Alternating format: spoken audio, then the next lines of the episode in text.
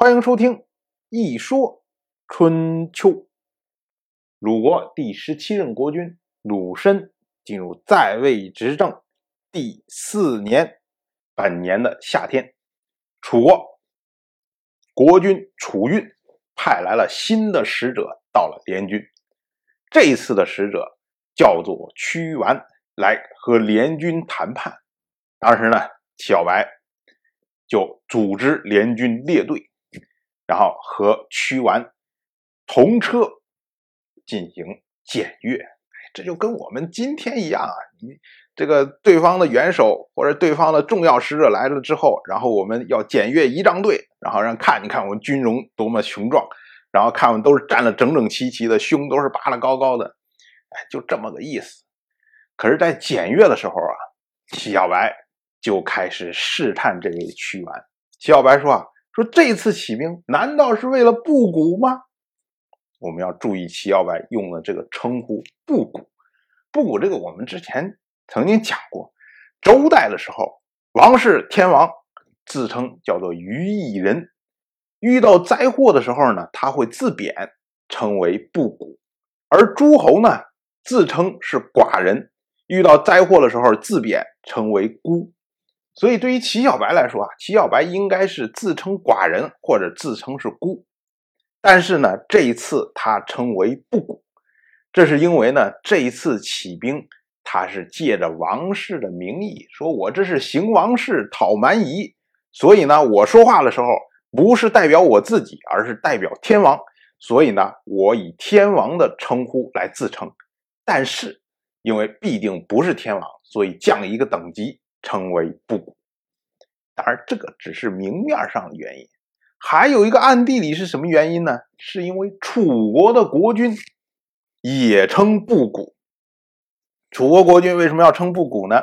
因为楚国的国君他是自称为王，按道理说呢，他也可以称于一人如何如何，但是必定他是自称为王，心虚啊，所以呢。他就降一个级别，以布谷来自称。那么现在齐小白作为诸侯的霸主，现在来讨伐楚国，跟楚国的使者站在一起。楚国一使者一说，说我们老大称是布谷，然后你称寡人，称孤，明显低了一个级别啊！齐小白哪能在这种事情上面比人低一个级别？所以呢，齐小白就自称为布谷，说你看。我跟你的国君是同级的，我们谁也不比谁低。然后呢，我有这么大的联军，我就可以压你一头。哎，是吧？小白就说：“说这次起兵难道是为了布谷吗？难道为了我自己吗？不是为我自己啊，这是为了继承先君建立的友好关系呀。”这个话说了很奇怪啊。哪有说出兵打别人的时候，然后说我打你是为了继承先君建立的友好关系？其实啊，这个逻辑啊，是说说你看你们楚国犯了错，我现在来呢，不过是来敲打敲打你们。如果你们能改正错误呢，那我们还可以保持以前的友好关系。所以我是好意，我不是来侵略你或者来消灭你的。如果说没有我这样的敲打，你呢？不注意自己的德行，乱来，那么将来上天降下惩罚的时候，可不像我现在这样和和气气的跟你说话了，那就是要拼个你死我活呀。所以我来是为了继承先君的友好关系，我是善意而来的。哎，小白先把自己的立场先摆正，然后紧接着说说，哎，那么你去完。作为楚国的重臣前来，你们楚国和布谷我们之间能够和好如初，你看怎么样？屈完听了以后就回答说：“说承蒙您向我们国家的社稷求取福佑，愿意收留寡君呐，所以和好这是寡君的愿望。”屈完。回的其实就是外交辞令，一大堆客气话。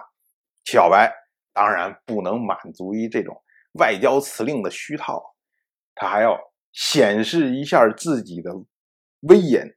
小白就说：“说你看，以这样的阵容来作战，谁能抵御啊？以这样的军队来攻城克寨，哪有攻不下来的城池？”结果屈完回答说：“说您如果以德行安抚诸侯，谁敢不服？可是如果您以武力硬来，楚国有方城山为墙，有汉水做护城河，您军队虽多，也用不上。”齐小白说客气话，然后呢，屈完就以客气话来应对。但是齐小白话语中一露出威胁，屈完立即是针锋相对，毫不示弱。从这点上来说啊，屈完是一个非常合格的外交人员。而从他的反馈上呢，我们也可以窥见楚国对这次联军行动的态度。就是一方面，楚国虽然。震惊于联军的规模，但是另一方面，楚国并没有认为联军对他有切切实实的威胁，因为联军这个时候离楚国他的郢都距离还非常的遥远，而且呢，进展的速度并不快。当然，我就这么一说，您就那么一听。谢谢收听。